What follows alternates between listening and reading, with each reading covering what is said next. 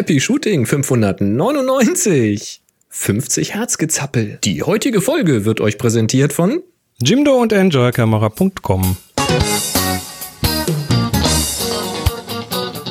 Hier ist eine weitere Ausgabe von Happy Shooting, der Fotopodcast. Moin, Mensch im Moin. alten Turnus hier. Dienstags Ja. aufnehmen. Ich muss erst noch mal Bonbon fertig lutschen. Ein Kaulutschbonbon Nee, nur Lutsch. Nur Lutsch. Für den Hals, weißt du. für, für den Hals. Wird aber wieder, wird aber wieder. Geht alles. Und hier sind eure Moderatoren, Boris und Chris. Ja, das ist ja ganz ungewohnt hier. Dass wir mal am Dienstag um 19 Uhr, um 18 Uhr aufnehmen. Ja, du, es ist halt, äh, es, es tritt langsam wieder Normalität ein. Ich bin jetzt auch mal für einige Wochen wieder da. Also, es Un ist unglaublich. so, so diese Woche und die nächste und die über und die über übernächste Woche schon mal garantiert. Das heißt, wer das jetzt gerade zeitnah hört, wir reden hier gerade vom 12. März 2019, in den nächsten Wochen voraussichtlich ziemlich sicher immer am Dienstag ab, ab circa 18 Uhr sind wir Aber es live. gibt keinen Sendeplan, weil sonst müssen wir irgendwann einen Radiosender anmelden. nee, ähm, ähm, ja, kommt, kommt vorbei, hört live zu. 18 find ich Uhr cool. ist unsere Standarduhrzeit. Und äh, wenn ihr gerade jetzt live zuhört, also am 12. März 2019, dann dürft ihr natürlich hier auch wieder Live-Fragen über den Zaun werfen. Auf dem Twitter mit dem Hashtag HS-Frage oder im Slack, im Happy Shooting Slack auf dem Kanal HS-Fragen. Ja, So außerdem, äh, außerdem freuen wir uns immer über eure Audiokommentare. Haben wir heute einen dabei? Nee, heute, heute nicht. nicht. Ne? Aber sollte, solltet ihr mal eine Frage haben, wir haben ja hier so eine Inbox, also info at happyshooting.de, so per E-Mail und äh, wir hören euch total gern. Also Fragen von euch sind einfach irgendwie immer deutlich cooler, wenn sie, wenn sie auch mal gesprochen kommen. Also sprecht ruhig mal in dieses Gerät da rein, was ihr in der Hosentasche habt und schickt uns das. Genau, einfach Hm? schicken an info at happyshooting.de mit Anhang. Es hilft mir sehr, wenn ihr da ganz kurz wenigstens reinschreibt, worum es geht. Ihr müsst nicht den ganzen Text da nochmal irgendwie runterrattern, aber so zwei, drei Stichpunkte äh, thematisch, worum es geht. Mhm. Und dass es eine Frage ist oder ob es ein Feedback ist, äh, zum Einsortieren hilft das. Und noch eine Bitte einigermaßen knapp halten. So unter einer Minute wäre total cool. Als Zielvorgabe. Dann, ja, so als Zielvorgabe. Ansonsten äh, nehm, nehmen wir uns die Freiheit und schnibbeln ein bisschen dran rum. Genau, ab einer Minute schneiden wir einfach ab. Wie so ein, wie so ein voller Anrufbeantworter. Gibt's das heute noch? Keine Ahnung. Früher war das doch so, das, das Band ist zu Ende. Piep. Ja, auch wenn die Aufnahmezeit zu Ende war, ne? einfach, einfach weg dann. Keine Ahnung, das gibt's glaube ich nicht mehr. So, letzte Woche war die Frühlingssendung, wo wir uns ja mal so ein bisschen mit dem Thema beschäftigt haben, was geht denn so im Frühjahr. Ähm, jetzt machen wir aber Gestern noch mal war einen kleinen, Schnee übrigens. Gestern war Schnee und deshalb geht's jetzt auch noch mal äh, einen Schritt weiter zurück und zwar ja, womit kann man sich denn im Win- Winter beschäftigen? Wir machen quasi ein kurzes Wintersegment. Ähm, Und nachher noch eins. Äh, Und nachher noch eins, genau. Und zwar äh, geht es nicht darum, rauszugehen, im Schnee, im Schnee zu fotografieren, sondern was kann man so drinnen machen? Und da bin ich jetzt über ein Video gestolpert, äh, was quasi nahtlos anschließt an eine Fotoausstellung, die ich in Rochester in New York im letzten Herbst gesehen habe. Und zwar geht es da um Spielzeugfotografie. Das kannst du dir erstmal nicht viel drunter vorstellen, aber Ja, man äh, stellt das, Spielzeug auf den Tisch und macht ein Foto davon. Genau, aber das Ganze halt tatsächlich mit ordentlichem Setbuilding, mit ordentlichem Licht, mit Effekten, mit allem möglichen. Also gibt es einen Fotografen, der ist Johnny Wu und wir verlinken mal ein, äh, ein YouTube-Video von ihm, äh, beziehungsweise von Tested, wo er äh, das mal zeigt, was er da tut. Und der setzt halt äh, ja Spielzeuge in Szene, wobei das schon ein bisschen mehr ist. Das sind so so Figuren, so aus dem, ich glaube, aus dem Wargaming Umfeld oder sowas. Ja, Modell. Also in diesem Fall, Aus so Star in diesem Fall, so ja genau, also ich weiß gar nicht, wo der ist, aber in diesem Fall ist es quasi ein weißer Samurai, der gerade so auf die Kamera zurennt mit einem Schwert in der Hand und äh, um ihn rum so äh, irgendwelche Speere im Boden und das Ganze als Winterszene, um ihn rum so Felsen und Winterszene, also der ganze Boden ist voll Schnee und im Hintergrund explodiert irgendwas und es ist Rauch in der Luft und ähm, du kriegst halt äh, du, du lernst halt, wie man sowas tun kann und das ist echt spannend, weil der arbeitet da mit Naja, eben mit Set-Building, mit, äh, mit Lichtfarben, mit Lichtrichtungen, im Prinzip das, was man im großen Studio macht. Der arbeitet dann auch mit, also der Schnee ist Mehl ähm, zum Beispiel. Dann hat er noch so, so Feuerwerk, was er dann ab, also so, so, so Sparkler, ne, so, so Funkenzeug, was er dann abfeuert und wo er dann noch mit so einer kleinen Pressluftflasche noch so ein bisschen den, den Rauch dirigiert und, äh, und dann eben das fotografiert und da kommt halt hinten, hinten wirklich was raus dabei. Mhm. Also ist echt spannend, sich das mal anzugucken, äh, was so geht. Da kommt man ziemlich schnell auf spannende Ideen. Da geht natürlich noch deutlich mehr. Ja, was er halt auch macht, also im, im Video wird das auch schön erklärt, was er da macht und warum er das macht. Er nimmt ja auch ganz bewusst sehr, sehr kleine Lichtquellen, die dann halt für uns Menschen eine sehr punktförmige Lichtquelle sind, aber für diese sehr kleinen Figuren dann schon wieder fast flächig sind. Genau. Ähm, ja, also er, er, versucht halt schon natürliches Licht herzustellen und skaliert eben alles passend. Ist schon mhm. ganz, ganz nett. Ja, also das ist, ist nur mal so eine, eine der Ideen, was man tun könnte. Ähm, schaut rein, das Video ist in den Shownotes. Und Oh, da kann man bestimmt viel Spaß mit haben. Schön finde mhm. ich ja auch dann, dadurch, dass er so nah dran ist, die Figuren so klein sind, ähm, hat er ja eine, eine unglaublich geringe Schärfentiefe streckenweise. Das ist schon echt ein cooler Look irgendwie. Also das kommt echt cool, was da, mhm. was da geht. Ja. Was haben wir noch? Ach so, ähm, du hast fotografiert. Ich habe was Größeres fotografiert, ja. Also ich wollte so jetzt gerade sagen, Menschen. nach dem Frühlingssegment und dem Ausflug in die Winterzeit, wo du etwas gesehen hast, was du im Herbst gesehen hast, fehlt jetzt eigentlich noch Sommer, aber damit kann ich jetzt leider nicht dienen. Mhm. Ähm, ich habe eine Geburtstagsparty fotografiert bei uns am Stall, fand in einer kleinen runden Halle, einem sogenannten Round Pen statt, ein geschlossener.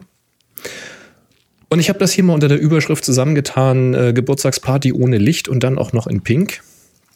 Ähm, wir hatten ja schon mal das Thema kein Licht und dann auch noch Rot, so dem Rotkanal und das Arschlochwasser sein kann.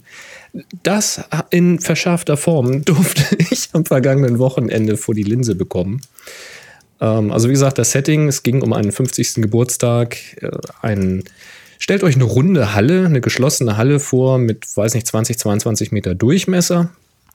Und äh, nachts, also abends, dunkel, ne, kein Licht von draußen. Und innen drinne die Beleuchtung besteht eben aus einer Bühnenbeleuchtung auf einer das Bühne. ist ja schon mal cool. Ne, Bühne für Live-Musik, da sage ich dann gleich was dazu. Und äh, ja, so leere Flaschen auf den Tischen mit so LED-Batteriestrippen äh, drinne und Kerzen und ein großes Taco, irgendwas Werbeldings an der Wand was so ein bisschen so allgemein Licht gemacht hat. Also insgesamt extrem dunkel. Also stell dir vor, du nimmst irgendwie ISO 3200, Offenblende 2.8 und versuchst mit mhm. einer 20. Sekunde in die Menge zu fotografieren, hast du eigentlich immer noch ein, ja, es ist nicht schwarz, aber du siehst auch keine Gesichter. Einfach das erinnert dunkel. mich jetzt irgendwie so ein bisschen an Aurora-Fotografie. ja, also da ist einfach nichts. Ja. Interessant übrigens, was die, also als Mensch kannst du dich da stolperfrei drinne bewegen, auch wenn es nicht, es kommt einem nicht wirklich hell vor, aber du kannst natürlich deinen Gesprächspartner erkennen. Die Kamera ist da einfach am Ende. Ähm, mhm. Da hatte ich aber so ein mobiles Blitzlicht dabei, so für das ein oder andere kleine Porträt zwischendurch. Habe ich aber nicht viel genutzt. Also nicht viele Porträts gemacht. Weil es ging hauptsächlich um die Bühnenkiste, weil da eben eine junge Band aufgetreten ist, so Schülerband-Charakter, alle unter 18. Und dann noch eine ähm, Einstellerin, die auch äh, viel singt und eine Band hat, ist dann noch aufgetreten. Und davon wollte ich ein paar Bilder machen. Und dieses Bühnenlicht war nun das Problem. Denn dieses Bühnenlicht bestand zu 100% aus LED-Strahlen, die jetzt aber keine Weißlicht- oder Voll-LED-Spektrum-Lichtstrahler waren, sondern die halt ja so Bühneneffekt-Licht-LED-Strahler waren. Du kennst diese und, und, habt ihr da draußen wahrscheinlich auch schon mal gesehen, ähm, so diese LED-Strahler, die nicht eben mit einer großen LED irgendwie streuen, wie ein Philips Hue-System oder sowas, wo vielleicht mehrere LEDs ein ganzes Spektrum abbilden, sondern es ist so ein Strahler, so ein runder Strahler, wo dann, ich müsste jetzt zählen, weiß ich nicht, neun oder zwölf LED-Lichtchens drinne sind die relativ hell strahlen können, so spotlichtmäßig. Ähm, ja, sowas war da. Und da konnte man irgendwie an so einem Mischpult konnte man dann die Farben durchregeln. Also es war halt schon RGB in, im gewissen Sinne, aber eher so wie so diese alten Lampen, so mit sehr engen Peaks. Also wenn es rot war, dann war naja, es auch genau rot. LEDs sind, sind ja dann schon etwas eingegrenzter. Früher hattest du diese, diese paar irgendwas Kannen, also diese großen äh, diese großen Glühhalogenstrahler im Prinzip, mhm. wo du vorne eine Farbfolie reingemacht hast und der Halogenstrahler war immer warm genau. und hast du mit der Farbfolie das quasi noch modifiziert, aber du hattest immer noch diesen Warmanteil mit drin, mhm. auch bei blau und grün und wenn du heute so eine LED anschaust, vor allem die, sagen wir mal, billigen, ne, also günstige, mhm. Äh, die, die wir so, so von, von Pearl oder so, dann hast du, dann hast du da halt wirklich harte, harte Flanken fast schon, was der, was das Spektrum angeht. Also hast du hier definitiv. Aha. Das mag ähm, der Sensor gar nicht. Oh, oh, nee, weil die Flanken natürlich auch nicht unbedingt da liegen, wo der Filter über dem nee, Bayer-Array liegt, also über dem Sensor liegt. Das heißt, das beißt sich dann alles immer so ein bisschen. Und zu einem Überfluss hast du natürlich nicht einen Strahler, sondern mehrere Strahler. Und dann hast du, was weiß ich, irgendwie rotes Licht an und blaues Licht an. Und dann hast du ein wunderschönes Pink. Und mhm. dieses Pink ist dann eben auch pink. So, und das war es dann im Großen und Ganzen auch. Ähm, das sah also für mich als Mensch, der da auf die Bühne geguckt hat, schon sehr befremdlich aus, sag ich mal. Mhm, also ja. das, das ist schon anstrengend. Also ich weiß, vielen Leuten fällt das nicht auf, aber ich scheine da irgendwie anfällig zu sein für so extremes Licht. Ich vertrage das gar nicht so gut. Und das war schon ein bisschen anstrengend, fand ich, für die Augen. Das war schon ein bisschen sehr extrem. Und was noch dazu kam, und mir war gar nicht so bewusst, warum mir das alles so komisch vorkam. Ich habe das dann gesehen, als ich eine längere Belichtung mal gemacht habe, weil Bühne klar ist deutlich heller als in die Menschenmenge zu fotografieren, aber wir reden hier immer noch von Aufnahmen, die ich bei ISO 1600, 3200 oder in diesem Range bei Offenblende gemacht habe. Mhm. Und habe immer noch irgendwie äh, lange Belichtungszeiten gebraucht. Also mit einer 60. war da auch nichts zu holen. Ja, als ich dann als ich ein bisschen länger belichtet habe und mal so ein bisschen vielleicht so einen Zoom-Effekt oder einen Kamerabewegungseffekt oder sowas reinzubringen, ein bisschen Action reinholen. Und da habe ich dann auf den Bildern gesehen, dass ich gar keine Schlieren fotografiert habe, sondern dass das wie, wie Mehrfachbelichtung aussah. Das heißt, an den, an Lass den mich raten, 50 Hertz. ich müsste es mal ausrechnen. Ich müsste mir mal ein Bild angucken mit der genauen Belichtungszeit und gucken, wie viele Linien ich sehe. Dann kann man es ja ausrechnen. Ähm, also das ist tatsächlich wie so eine Mehrfachbelichtung. Du hast also alle Kontrastkanten, hast du dann mehrfach im Bild bei der Bewegung. Ja. Und ganz durch Zufall habe ich es nur gesehen, weil ich war ähm, irgendwie auf den Aufnahmeknopf gekommen oder mein Gurt war auf den Aufnahmeknopf gekommen, keine Ahnung. Ich hatte so ein paar Sekunden Videosequenz und wann immer sich die Kamera bewegt hat, ich habe nur leider nicht hingezielt, weil ich das nicht gemerkt habe, oh. immer wenn ich die Kamera bewegt habe, siehst du diesen Stroboskop-Effekt. Also du hättest so richtig ein gutes Video hättest du auch nicht machen können. oh, ist das, ist das schlecht. Sehr, sehr. Das macht's dann auch, das macht's dann auch nicht nur schlecht zu fotografieren, sondern auch fürs Auge sehr, sehr anstrengend. Ja, ähm, ohne dass man es bewusst noch mal, wahrnimmt. Ja. Nochmal ein Indiz, dass der Beleuchter, den die da eingekauft haben, wahrscheinlich nicht besonders teuer war. Der hat sich sein Equipment tatsächlich wahrscheinlich bei Pearl geholt oder sonst wo. Ich, Weil die guten LEDs, ja. die sind, die sind auch getaktet, aber im Bereich von irgendwie 10 Kilohertz oder ja, so. Ja, ja, im Kilohertz-Bereich, ja. Und dann hast du da kein Flackern mehr im Normalfall, auch bei Video nicht. Ja. Und in dem Fall hier sieht mir das, hört sich das schon so nach irgendwie 50 Hertz Gezappel an. Und die LEDs, die haben ja im Gegensatz zu den Glühlampen, die Glühlampen, die werden ja auch mit 50 Hertz getaktet, aber die sind träge. Die sind träge, ne? Da mhm. hast du also dann äh, einfach nur so leichte Schwankungen. Die und man wenn du sehen kann, wenn man sehr kurze Belichtungszeiten hat. Richtig, aber die sind nicht so wild. Und wenn du jetzt eine LED hast, die geht halt innerhalb von Millisekunden an und aus. Mhm. Und damit hast du hartes Flackern. Und das ist so richtig zum Kotzen, wenn du da fotografieren willst. Das machen ja, also mein, meine, meine 5D Mark IV hat so eine Flicker Warning. Also die warnt davor, wenn, wenn ein Licht äh, im Bild flackert in mhm. ähnlicher Frequenz wie die, äh, wie die Belichtungszeit liegt. Ich habe nicht nachgeguckt, ob meine Kamera das hätte, mhm. wenn ich auf den Videomodus gehe. Aber ähm, das wird heute immer wichtiger natürlich bei so bei, bei mehr LED-Lichtern. Oh, ja. Vor allem bei billigen LED-Lichtern. Also hier ist es halt wirklich so, dass man eigentlich ja sagen würde, ja gut, wenn ich eine längere Belichtungszeit habe, stört das Flackern ja nicht, weil das Licht auf jeden Fall da ist. Das Problem ist dann echt die Bewegung und ja. absolut null Umgebungslicht in diesem Augenblick. Das heißt, es ist das alleinig vorhandene Licht und damit ist das wirklich an aus und das sieht wirklich ganz, ganz bitter aus. Im Slack ist übrigens gerade mein Tweet das gepostet, da siehst du die Mehrfachbelichtung. Das sieht echt kacke aus, sorry. Es sieht sowas von kacke aus. Mei, ist das schlecht. Das ist also, damit hatte ich es zu tun und ich vermute, dass dieses Geflimmere in dem Licht auch der Auslöser dafür war, dass der Autofokus schlimmer war, als ähm, er ohnehin wäre. Also ich habe jetzt die, die Olympus, die EM1 Mark II die hat schon deutlich besseren Autofokus als die Mark I. Das ist schon so. Und bei genügend Licht ist es auch kein Problem. Und ich hatte bisher auch, wenn ich so auf ähm, Familienfeier oder Hochzeit oder sowas unterwegs war, und es ist abends ein bisschen schummrig ähm, im, im Saal oder du hast nur Kerzenlicht, dann braucht der Autofokus mal ein bisschen länger, ne, weil er ja so einen Kontrastautofokus dann macht, wenn nichts anderes mehr geht. Aber er kriegt das noch hin. Und hier, obwohl es im Verhältnis dann ja doch nicht unbedingt dunkel war auf der Bühne, hat der sich teilweise echt den Wolf gesucht und aufgegeben. Also ich musste manchmal so fünf, sechs Mal den Autofokus ansetzen, obwohl du wirklich eine ganz klipp und klare Struktur vor dir hast.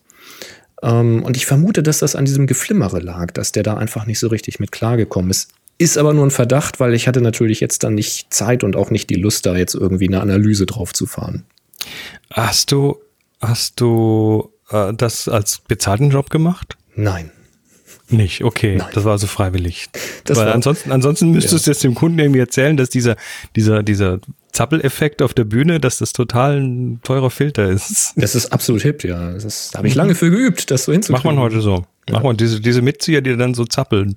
Ja. Nee, das ist quasi äh, Mitbestandteil des Geschenkes. ja, ja, so war das jedenfalls. Und äh, hast du die Farben dann korrigiert bekommen irgendwie? Ja, da kommen wir jetzt zu. Denn äh, die Farben, jetzt musst du dir vorstellen, dass in Lightroom ja so Farbregler für, mhm. für Rot, Orange, Gelb, Grün, Blau und so weiter. Der Rot- und der Orange-Regler, die bewegen etwas in diesem Bild. Alle darunter machen im Grunde genommen gar nichts. Also die sind einfach mal tot. Das ist, da kannst Weil du, da sind, da sind keine Frequenzen da. Da ist einfach nichts da. Also ich mhm. habe diesen, diesen Hue-Regler, wo du halt den Farbton ändern kannst, äh, versucht, um da ein bisschen gegenzusteuern und die unteren das Pink Regler, ein bisschen roter machen, aber auch nichts anderes. Machen ja. nichts. Also das ist einfach weg. Und äh, dann habe ich gedacht, okay, pass auf. Ähm, Trick 17 muss doch irgendwie gehen. Also ich habe mir überlegt, was fehlt denn eigentlich in diesem Bild? Und diesem Bild, also das auch das Beispielbild, was man im Slack sieht, grün. Grün ist überhaupt nicht vorhanden, ist einfach, ist nicht da. Und ähm, dann habe ich gedacht, okay, pass mal auf, ich versuche mal was. Und dann bin ich ähm, reingegangen, habe das Bild mir vorbereitet, bin also in den, in den Weißabgleichregler gegangen, habe den fast auf Anschlag Richtung Grün gezogen. Da passiert tatsächlich ein bisschen was, und zwar was Gutes und den anderen Richtung warm, also in den Gelbbereich, weil auch Gelb ist sehr unterversorgt in diesem Bild. Da ist ein Anteil da durch dieses Rot-Orange. Also das ist nicht original die Farbe, die auf der Bühne war, aber irgendwie durch den Filter kommt das so in diesen Orangebereich mit rein. Also auf dem Filter vom Sensor, vermute ich. Ähm, das heißt, wenn man den Weißabgleich, ich sag mal grob gesagt, Schlag auf äh, Gelb und Schlag auf äh, Grün zieht, dann ist das schon es ist immer noch pink, aber es ist besser pink. Also nicht, nicht mehr ganz so grell. Schöner Pink. Ja. Ähm, dann bin ich ganz runter in Lightroom. Also bei mir ist es noch ganz unten. Ich glaube, inzwischen ist es weiter oben. Diese Kalibrierungsregler, wo man also äh, sagen kann, wie soll denn, wie sollen denn die RGB, diese Einzelkanäle, diese Einzelbilder, wie sollen die denn interpretiert werden? Also wie rot ist, ist rot? Ganz unten im rechten Sidebar im Entwicklungsmodul, richtig? Na, oder wie orange ist orange und so. Mhm. Ähm, damit konnte ich ein bisschen spielen. Ich habe dann relativ wenig daran gespielt, weil, also wenn man an den, an den Farbwerten gezogen hat, dann hat man es eher wieder kaputt gemacht, was der Weißabgleich ein bisschen hingezogen hat. Aber du konntest an den Sättigungen ein bisschen arbeiten und konntest dann Rot zum Beispiel ein bisschen zurücknehmen und bei Blau und Grün wieder ein bisschen was dazugeben. Ähm, dann bin ich halt in diese Farbkanäle gegangen, also soweit man da überhaupt irgendwie von Reaktion sprechen konnte und habe dann wenigstens mal das Rot wieder Richtung Orange und Orange Richtung Gelb gezogen. Also immer weg von den Farben, von denen ich zu viel hatte, in die Richtung, in die ich zu wenig hatte. Und das machte mir so langsam die Anstalten, als ob man jetzt tatsächlich eine Lösung finden könnte, denn jetzt kommt der finale Touch. Die Teiltönung, Split-Toning. Ah. Du kannst ja Lichter und Schatten unabhängig voneinander mit einer Farbe versehen oder sie einfärben. Richtig. Und da habe ich mir jetzt das Grün genommen. Habe also sowohl für die Lichter als auch für den Schatten einen Grünton genommen. als, als Gegenpol von zu diesem komischen Rot-Orange. Ganz genau. Und habe dann eben äh, bei den Lichtern ein bisschen weniger, bei den Schatten ein bisschen mehr äh, Sättigung von dem Grün reingezogen. Und damit tatsächlich ein ziemlich gutes Ergebnis hingekriegt in diesem Licht. Also das ist, äh, das geht tatsächlich in Ordnung. Eine kleine Umfrage bei Twitter hatte dann ergeben, ähm, einige wollten tatsächlich lieber das pinke Original, weil schließlich gehört das zu Bühnenbildern, weil das ist schließlich die Stimmung. Kann, kann ich akzeptieren. Ich finde es halt hässlich und wollte das so nicht. Ähm, andere haben gesagt, nimm das Schwarz-Weiße, weil ich hatte auch eine Schwarz-Weiß-Entwicklung, weil ich habe dann auch vor Ort in Schwarz-Weiß fotografiert, also auf dem, auf dem Kameradisplay, um Erwartungen gleich erstmal zu dämpfen. Und ähm, aber genauso viele wie das Schwarz-Weiß wollten, wollten auch die, ich sag mal in Anführungszeichen, korrigierte Farbversion, weil die Version ist zwar korrigiert, aber du siehst natürlich trotzdem noch irgendwas Buntes da drin. Ne? Ich schieb mal gerade hier. Weißt du, was ich gemacht hätte? Hä? Ich, also was, was, vielleicht hast du es ja auch versucht. Ähm, das Bild in Schwarz-Weiß, also die Farben erstmal rausnehmen und dann über eine Teiltonung komplett einfärben. Also sprich, Ja, alle. Lichter nach Rot und alle, alle Schatten ins Blaue ziehen zum Beispiel. Und das aber dann richtig knallig. Dann kannst du quasi so Bühnenlicht bisschen simulieren. Ja. Und du hast ein bisschen bessere Kontraste in dem Bild. Das, Nur so als Idee. Ja, das kann man ausprobieren, hat dann natürlich einen ganz anderen Look. Ne? Also dann, Natürlich. Wenn die Leute natürlich vor Ort irgendwie das gesehen haben und dann sehen sie was ganz anderes. Kann man machen, ist dann halt Kunst. Ähm, was ich halt gemacht habe, ist, ich lade gerade mal ein Bild hoch, da siehst du die drei Varianten im Slack. Äh, Live-Hörer wissen mehr. Ich, wir, wir verlinken, glaube ich, dann noch einen Blogbeitrag, der ist aber noch nicht live, den muss ich nachträglich verlinken. Ähm, das mittlere ist ein korrigiertes. Das Finale, was ich dann abgegeben habe, ist nicht so weit korrigiert, wie es dann hier zu sehen ist, sondern ich habe dann über Sättigung wieder ein bisschen von der pinken Stimmung dazugegeben, weil schließlich haben die Leute das vor Ort ja auch so pink gesehen. Aber eben nicht so krass wie auf der linken Seite. Ah, Das ist schon harte Arbeit.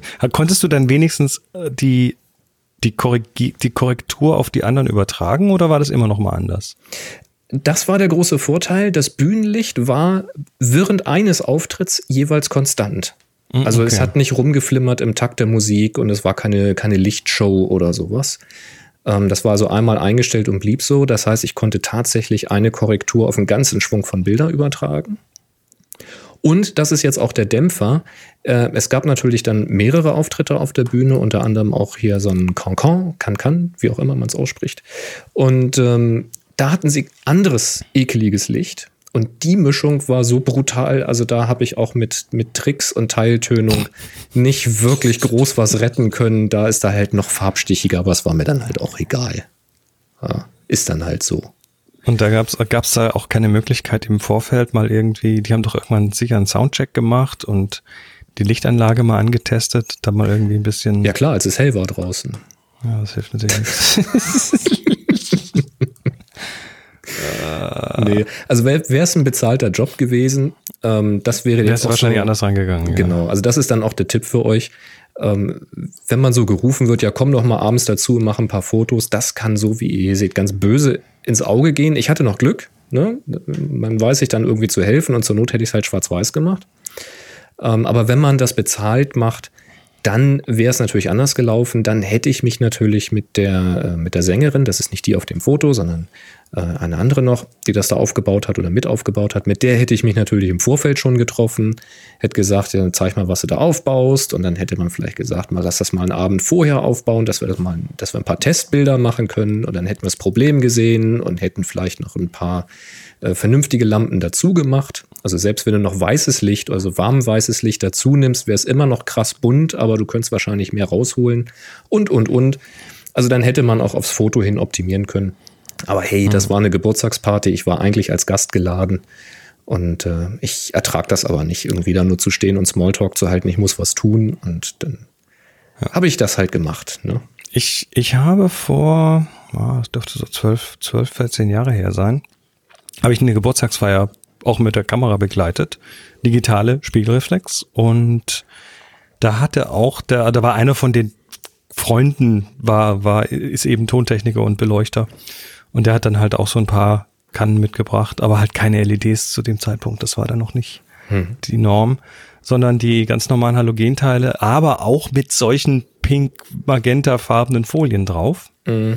Und die waren überall auf diesem Ding, waren die so unten gegen, gegen die Wand gelehnt, haben dann so nach oben gestrahlt und dann so ein indirektes Magenta, das ganze Ding in Magenta getaucht. Mhm.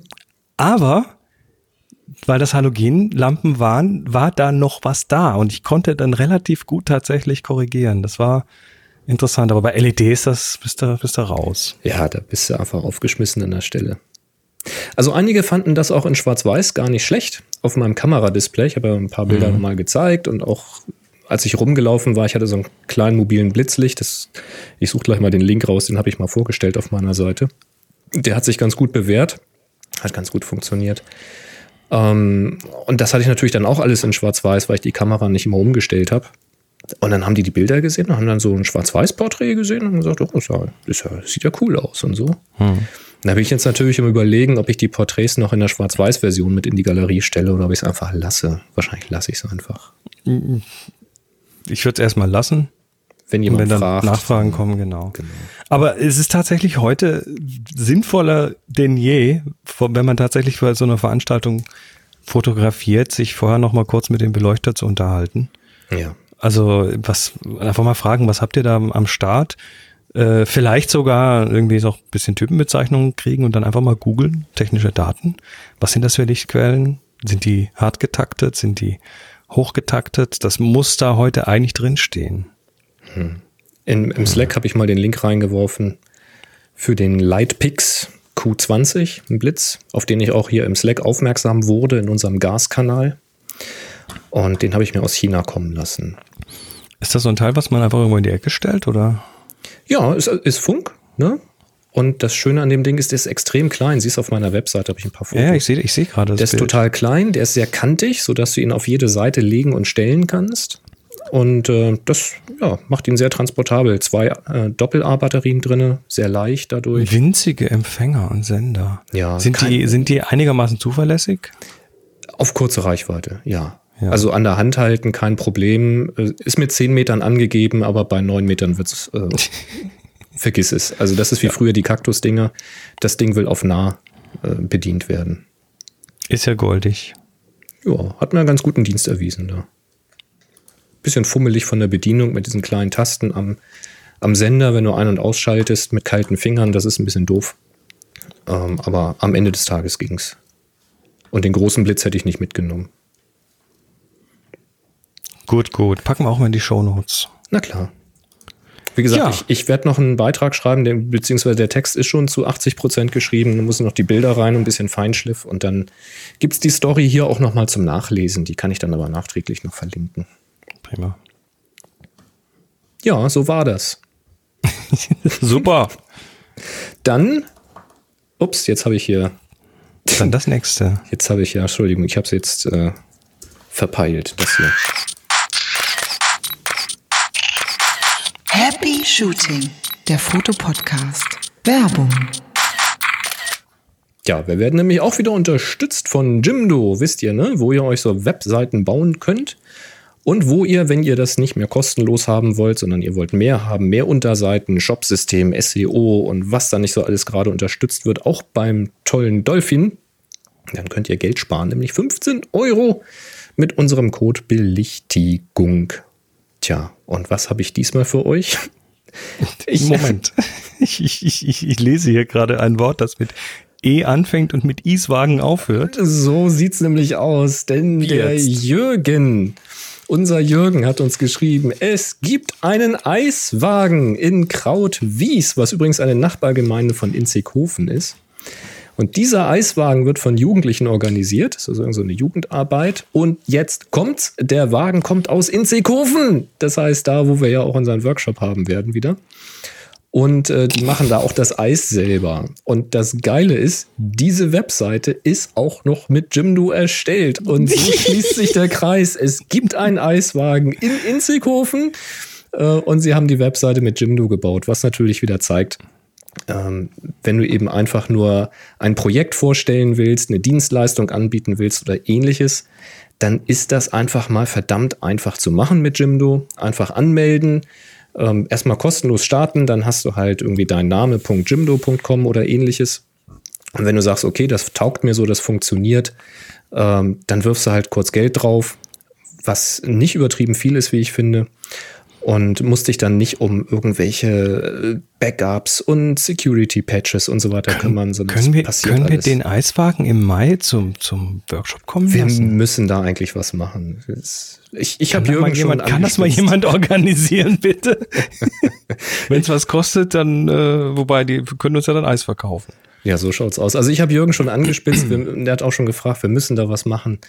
Ähm, Dann muss aber auch jeder mindestens ein, eine Kugel Eis kaufen, damit sich ja, das für die irgendwie, wir, irgendwie lohnt. Wir müssen nur gucken, dass wir sie kommen lassen, wenn wir nicht unsere Exkursion machen. Das wäre sonst blöd.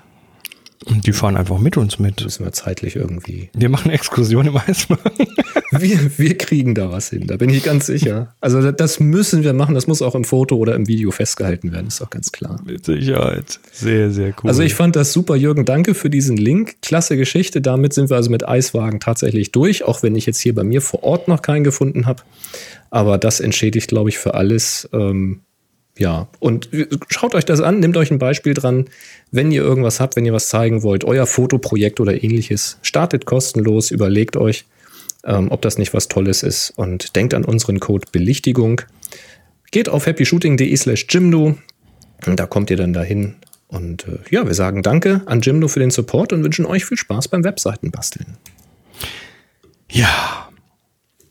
So, kommen wir kurz zu einem äh, interessanten Newsbeitrag, den ich vor ja, vor einer Woche ungefähr gesehen habe. Äh, du erinnerst dich an Meyer Optik Görlitz. Ja. Wer erinnert haben sich wir nicht? schon ein paar Mal drüber gesprochen, dass das nur noch genau, eine Marke war, ist, die auf genau, das ähm, war ja, Kickstarter irgendwie Zeug anbieten. Und genau, das haben die auch, auch vor, vor einiger Zeit gemacht und dann äh, waren sie also die, die, deren, deren Mutterfirma, also sprich der, der Eigentümer der Marke, hat dann ja irgendwann die Segel gestrichen und die ganzen Marken verkauft. Die, äh, und, und Meyer Optik Görlitz ist jetzt in der Hand der Firma OPC Optics. Mhm. Und die sagen, ja, wir machen unter dem Brand Meyer Optik Görlitz weiter Objektive, aber äh, ohne Kickstarter und so, sondern wie sich das gehört. Ne? Wir entwickeln und dann verkaufen wir. Mhm. Und vor einiger Zeit hatten wir mal dieses Thema, äh, diese, diese Meyer Optik Görlitz, diese Nocturnus 50 Millimeter Blende 0,95, die sie damals auf Kickstarter angeboten haben. Also richtig, äh, ich meine 50 Millimeter 095, das ist, das ist ja für die, die ein oder anderen Fotografen äh, ein Traum. Und das Ganze haben sie damals für 3000 Euro irgendwie auf Kickstarter angeboten. Naja, ist halt Kann eine sehr helle Linse, 50 Millimeter und so weiter. Ähm, und damals gab es ja dann auch so diverse Nachforschungen. Da gab es einen Fotografen, der dann tatsächlich mal einen Vergleich angestellt hat äh, mit einem chinesischen Objektiv, mit dem Mitacon Zhongji Speedmaster 50 F05 Genau, F095. Das, das, wollte ich nämlich gerade zum Preisvergleich anführen. Genau, und äh, dieses Objektiv äh, ist halt in der Größenordnung von 849 Dollar, mhm. was im Vergleich zu 3000 Dollar schon ein relativ ganzen Schlag dicker Markup ist. Und ja. Und da wurde eben damals der Verdacht geäußert, dass das doch sehr, sehr ähnlich ist. Und äh, da wurden auch dann die, die Pläne von dem Objektiv, du kennst ja diese Linsenpläne, äh, mal verglichen und die sind halt fast identisch gewesen in da in der Also im einfach mal aufgeschraubt und geguckt, was drin ist, oder wie? Nee, aber es gibt es gibt ja diese Pläne, die wo die da quasi dir MF, zeigen. MFT. Nee, Linsen, Linsen, einfach nur die, die Linsen im Querschnitt quasi gemalt. Ach so. Und die sehen schon mal sehr, sehr ähnlich aus und die ganzen dachte, Werte die waren sehr ähnlich. Mhm. Ja, und dann äh, war das eben, hing das immer so im Raum. Wir haben drüber berichtet, äh, unter der Maßgabe, dass, es, dass wir es nur als Gerücht haben, Mhm. aber dass wir es trotzdem erwähnenswert fanden. Und jetzt hat sich die Firma OPC Optics, also der neue Besitzer der Marke, gemeldet und äh, haben veröffentlicht, dass ja, das war genau dieses Objektiv. Und deshalb äh, nehmen wir es jetzt vom Markt. Weil mit solchen Spielchen machen wir nicht mit. Also sie haben jetzt einfach Angst, dass ihr Ruf da natürlich irgendwo drunter leidet. Ja, sie wollen after analyzing ja. After analyzing the portfolio of products most recently sold and advertised by the previous supplier, a decision was made to discontinue the Nocturnus und das Somnium. Das waren also zwei Objektive, Ja. die äh, ja, die eben nicht wirklich echt waren. Also sprich, die waren schon echt, aber die waren halt nicht wie versprochen eine Neuentwicklung oder ein altes Design, sondern die haben halt das Chinesische gekauft und haben es entsprechend äh, gepimpt. Ja, wahrscheinlich umgelabelt und dann gegen Aufpreis So in die Richtung. weiter Geld verdienen. Genau. Also ich könnte mir vorstellen, dass der neue Besitzer der Marke da jetzt alles tun wird, um wirklich klar zu machen, dass es ein neuer Besitzer ist der Marke, der neue Dinge damit vorhat und mit den alten Machenschaften da nichts zu tun haben will. Ähm, und da kannst du natürlich zwei Sachen machen. Entweder sagst halt stillschweigend, wir reden nicht drüber und bieten was Neues an, oder du gehst eben sehr in die Offensive. Und das muss ich sagen, finde ich hier durchaus sympathisch, dass man da offen mit umgeht und sagt, jo, das Ja. ist so, wir haben das auch festgestellt, deswegen verkaufen wir es nicht mehr, weil wenn wir was anbieten unter der Marke, dann soll das was Eigenes und was Gutes sein. Ja, und äh, ich meine, ein deutscher Hersteller, der, der diese Marke tatsächlich auch nutzen möchte und die nicht gleich von vornherein irgendwie beschmutzt sehen möchte, ähm, der, der hat ja eigentlich kaum eine andere Wahl, als offensiv mit der Sache umzugehen und zu sagen, jawohl, das ist, da, das haben wir selber jetzt bemerkt, dass das nicht passt und wir nehmen das aus dem Programm. Selbst wenn die nicht schlecht sind, aber für den Preis und das ist halt nicht made in Germany und das ist genau Das ist das Label, was sie da eben auch dran kleben wollen. Ja. Ja, dann bin Tja. ich ja mal gespannt, wie die dann weitermachen, was sie so anbieten wollen. Also das finde ich erstmal einen guten Move und Absolut. Äh, das, das, das fördert das Vertrauen ganz eindeutig. Gute Info. Ja, Nicht so eine gute Info hat der Michael. Der hat nämlich geschrieben, äh, hallo Boris, hallo Chris, ich habe mir eine gebrauchte 6D gekauft, aber leider, also eine Canon, aber leider erst später festgestellt, dass, da, dass sie einen Pixelfehler hat. Siehe Bild. Ähm, ich denke, dass wir das zeigen dürfen. Ich habe schon die automatische Pixelfehlerkorrektur versucht, Sensorreinigung mit Deckel drauf und 30 Sekunden warten, aber das hat leider nichts gebracht. Kann ich den Fehler automatisch mit Lightroom korrigieren lassen, weil ich im Moment äh, alles von Hand wegstemple? Gruß, Michael. Jetzt muss man sagen, ähm, uns liegt halt das Bild vor im Slack. Im HS-Fragen-Kanal wurde das auch schon mal gezeigt. Das sieht nicht wie ein typischer Sensorfleck auf, aus, wie ihr ihn kennt, wenn Staub oder eine Blütenpolle oder sowas auf dem Sensorglas liegt. Ähm, also so ein, so ein schwarzer Blob oder sowas, wo man sagt, ja, da gehst du mit der Reinigung drüber, dann ist es weg. Hat er übrigens auch schon gemacht. Nassreinigung hat er schon versucht. Und es ist auch nicht so ein Pixelfehler, wie man ihn vielleicht kennt, wenn ein einzelnes Pixel ausgefallen ist und entweder schwarz ist oder dauerleuchtet sondern das hier zeigt sich auf dem Bild entweder wie ein ganzer Cluster von defekten Pixeln, wobei einige leuchten und einige nicht, vermute ich, oder tatsächlich einer mechanischen Beschädigung im Glas vor dem Sensor oder sogar im Sensor. Was also würdest du dazu sagen? Also es ist so ein bisschen, es sieht so rissig aus mit einer Aura drumherum.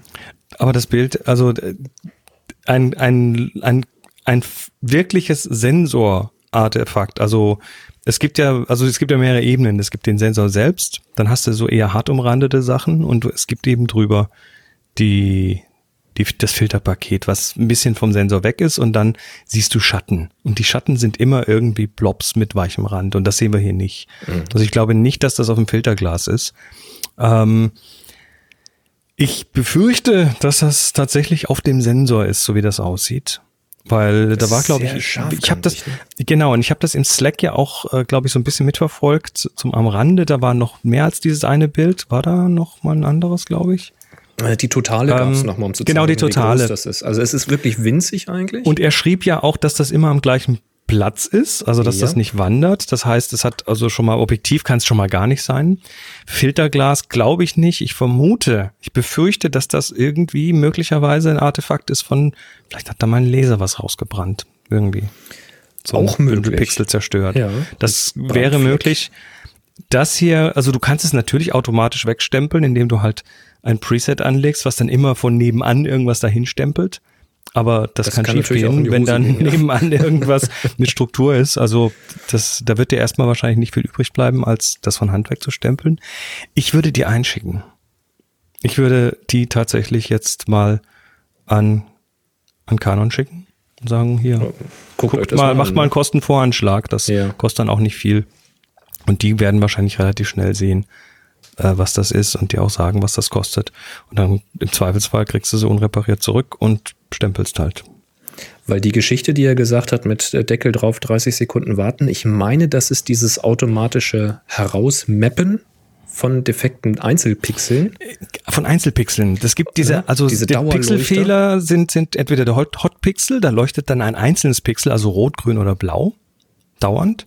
Und dann gibt es die Dead Pixel, das sind, wo dann einzelne Pixel ganz schwarz sind. Aber da das immer Subpixel sind, also von einem rot-grün-blauen irgendwie ein Unterpixel, siehst du die Dead Pixel fast nie. Aber die Hotpixel fallen auf, weil die natürlich Genau. leuchten. Und die kann halt Lightroom selbst schon korrigieren, weil halt sehr klar ist, dass das äh, unnormal ist, wenn in, an einem normalen Bild an irgendeiner Stelle ein einzelnes Pixel, ein Knall au- aus der Statistik herausfällt, dann macht das Lightroom schon von alleine weg. Aber man kann das eben auch in vielen Kameras herausmappen lassen. Ähm, das hilft aber bei diesem komischen Ding hier nicht.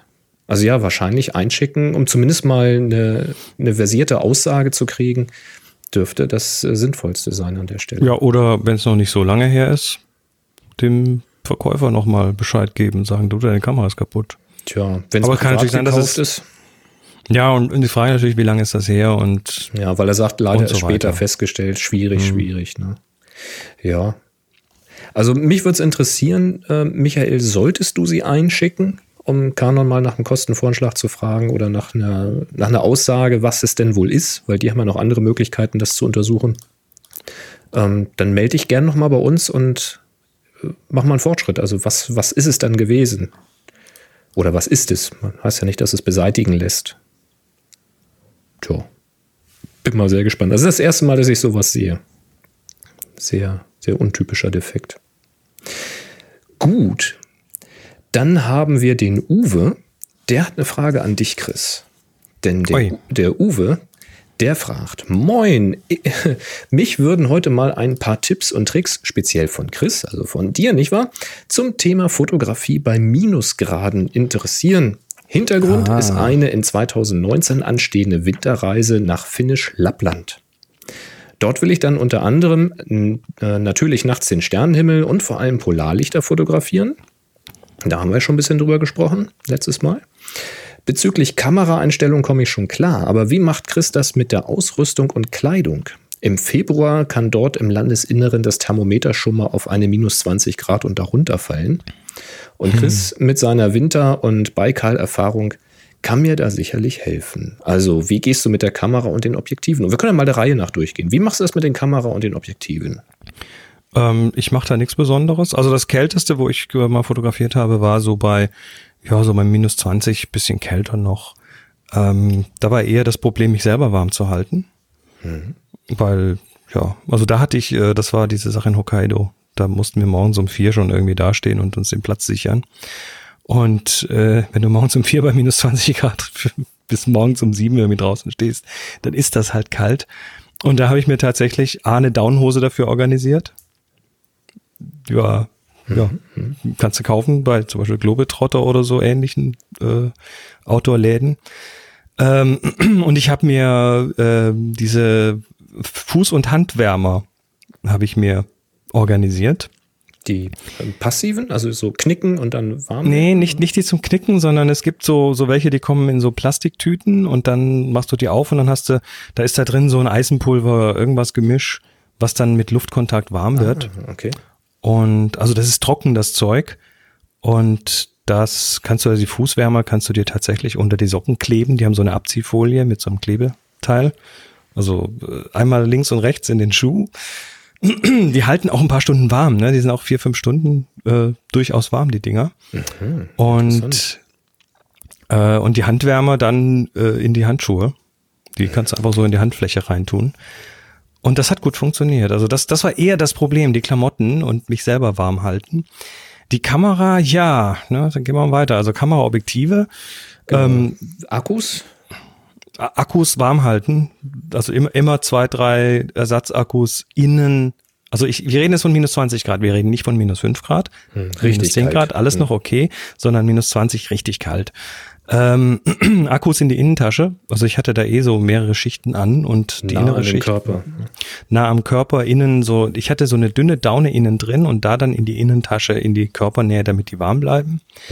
Kommt natürlich auf die Kamera an. Also wenn du mit einer spiegellosen bist, die haben meistens kleinere Akkus, dann äh, musst du wahrscheinlich mehr Akkus mitnehmen, die geladen sind. Und du kannst dann auch so einen Akku, der, der geht dir dann durchaus mal, also geht dir durchaus mal die Kamera aus, wenn es zu kalt wird Ja. Obwohl der Akku eigentlich noch könnte.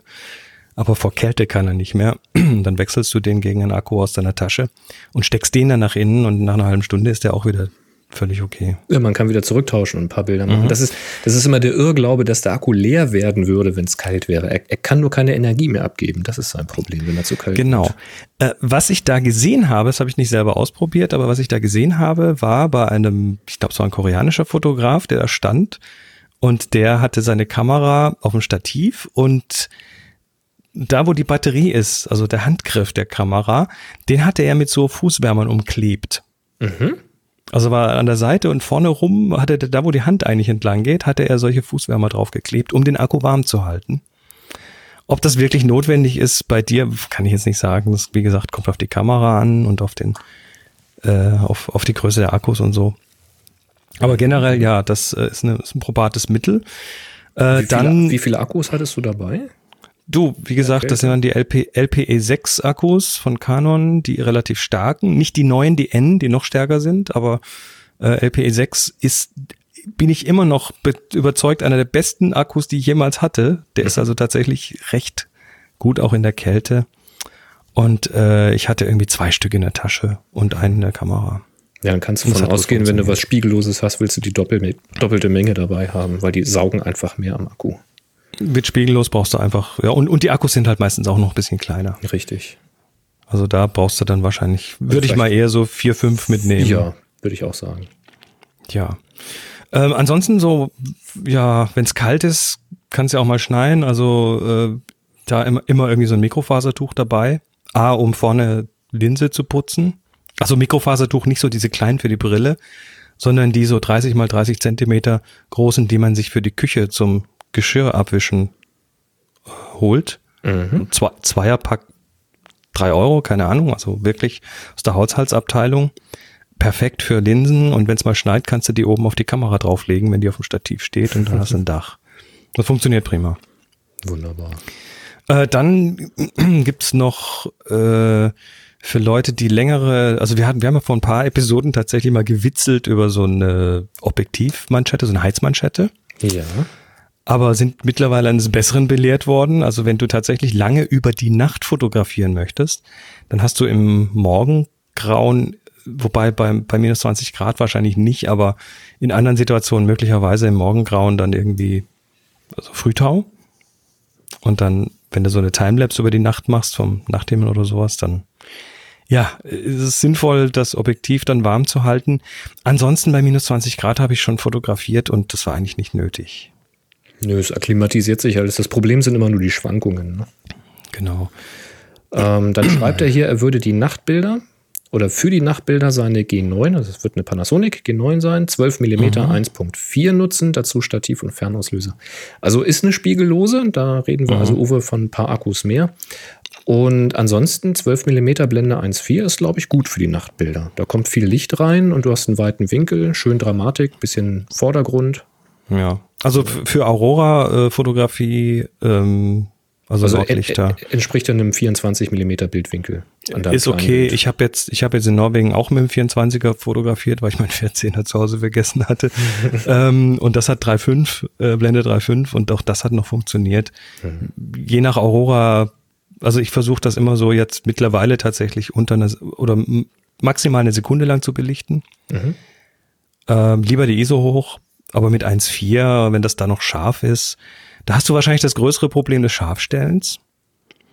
Und sinnvoll Oh. ist es da, manuell zu fokussieren. Also was ich bei meinem 14er Das- mache, Das geht verdammt gut bei den Spiegellosen. würde ich sagen, mit einem Live-View und reinzoomen digital kannst du wahrscheinlich auf den Stern fokussieren oder so. Ich konnte mit der, mit der Olympus sogar, sogar den Autofokus auf den Stern machen. Ach du meine Güte. Ja, okay. das ist der Das ist, das ist bei mir noch nicht ganz drin. Nee, ich habe dann immer den Live-View benutzt und auf den Stern äh, scharf gestellt. Mit ein bisschen Suchen ging das. Ähm, ich habe mir aber mein, mein 14er, weil es ein voll manuelles Objektiv ist, habe ich mir tatsächlich bei Tag einfach mal was extrem Weites gesucht, darauf fokussiert, auch mit Live-View und so, damit ich das genau habe. Und dann habe ich mir äh, an, an den Ring und an die gegenüberliegenden Stelle am Objektiv habe ich mir so ein, so ein Stück Gaffer-Tape hingeklebt, das ich auch fühlen kann.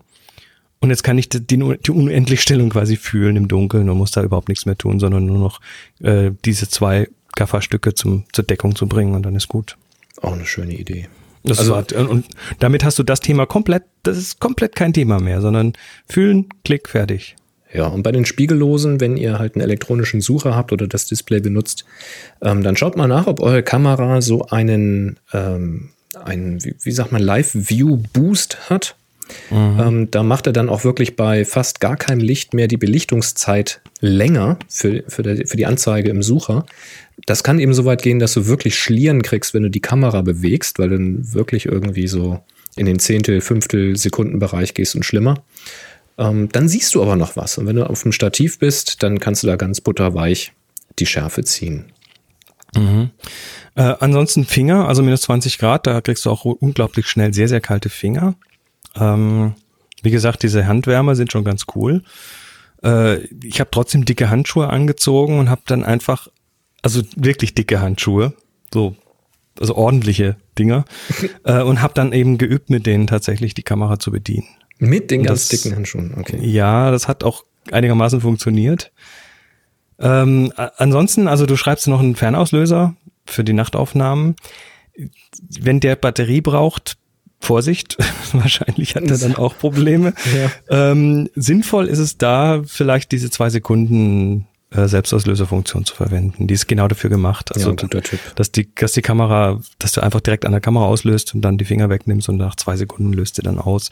Äh, das hat bei mir immer gut funktioniert und ich nehme seither auch tatsächlich überhaupt keinen Selbstauslöser mehr oder Fernauslöser mehr mit. Brauche ich nicht. Wenn er kabelgebunden ist und kein, keine eigene Batterie hat, klar, macht das. Aber auch der ist im Kalten im Zweifelsfall und ja, wird Ja, dann die- irgendwann sterben. Der wird eine Batterie haben, ähm, weil die G9 ist nun mal keine analoge Kamera mehr. Das heißt, da ist einfach nur Ja. Kontaktstecker. Und Ja. wenn du, wenn du dann mit der, mit der auf minus 20 Grad gekühlten Kamera ins Warme kommst, dann ist Kondenswasser garantiert. Dann wird die komplette Kamera rundum beschlagen, inklusive aller Metallteile. Also die wird dann feucht. Ähm, hat bei meinen Kameras bisher noch nie ein Problem gemacht. Aber ich musste dann teilweise einfach eine halbe Stunde warten, bis sie dann sich angepasst hat. Manche Leute packen die, äh, nehmen die, nehmen draußen die Speicherkarte raus und stecken dann die komplette Kamera im Kalten noch in eine Plastiktüte, so Ziploc, große Ziploc mit einem Verschluss, dass die dicht ist. Äh, und dann kann die, dann, dann schlägt das Wasser von, von innen, schlägt sich halt dann außen auf dem Ziploc-Beutel ab, äh, nieder und die Kamera kann so in Ruhe warm werden. Braucht dann halt ein bisschen länger, weil sie ein bisschen, bisschen Luftpolster um sich herum hat. Das funktioniert aber. Jo, Tja, ist das doch gut. eigentlich schon. Genau. Er fragt, fehlt noch was? Soll ich was beachten? Andere Tipps hatten wir, ne? Ah, ich überlege, also die Klamotten haben wir, das Thema Kamera, Batterien haben wir besprochen, das Thema Fernauslöser haben wir besprochen, das Thema Hand- und Fußwärmer. Also diese Hand- und Fußwärmer kriegst du so im, im Karton bei, bei, bei den Online-Händlern. Die gibt's so im Karton zu kaufen. Äh, Vorsicht, die wiegen was. Ne? Das ist Eisenpulver. Die wiegen was. äh, ich weiß nicht, ob man die auch in Lappland kaufen kann, also in Finnland. Ich vermute fast, dass man die dort auch kriegt vor Ort. Aber ich wollte mal für eine Gruppe so viele mitnehmen, dass man jeden fleißig bedienen kann. Und dann musste ich den, die Idee aufgeben, weil ich habe die gekauft und habe ich festgestellt, wie schwer die sind und was mein Gepäck dann macht. Das wäre einfach, ich hätte komplett das Gepäck überladen und äh, musste dann die Idee einfach aufgeben. Seither habe ich hier einen Karton mit den Dingern, die ich ab und zu mal verwende. Musst du, bevor du in den Flieger einsteigst, musst dich ganz vorne in die Schlange stellen und musst jeden Passagier bitten, ein Paar mitzunehmen ins Handgepäck. Jeder Das- ein Paar. Das Und mach gib du mal, Kriegst dann hinterher alle wieder. Kommt ein fremder Mensch zu dir kurz vorm Einsteigen in den Flieger und bittet Sie dich das ein, bitte mitnehmen? ein Plastik, ein versiegeltes Plastiktütchen mitzunehmen, wo ein Pulver drin ist. Ja. Das ist total schlau. Also Voll seriös, ne? wirklich, total seriös. Die hast du dann auch alle im Handgepäck, die Teile, weil beim Ja. Durchleuchten Eisenpulver, ne? Da kriegst du ja im, bei der Security, äh, kriegst du ja Mann. total sympathische Blicke und Ich wirst freundlich ein- behandelt. Fand das eigentlich eine total gute Idee, auch mal so ins Gespräch zu kommen mit den Passagieren.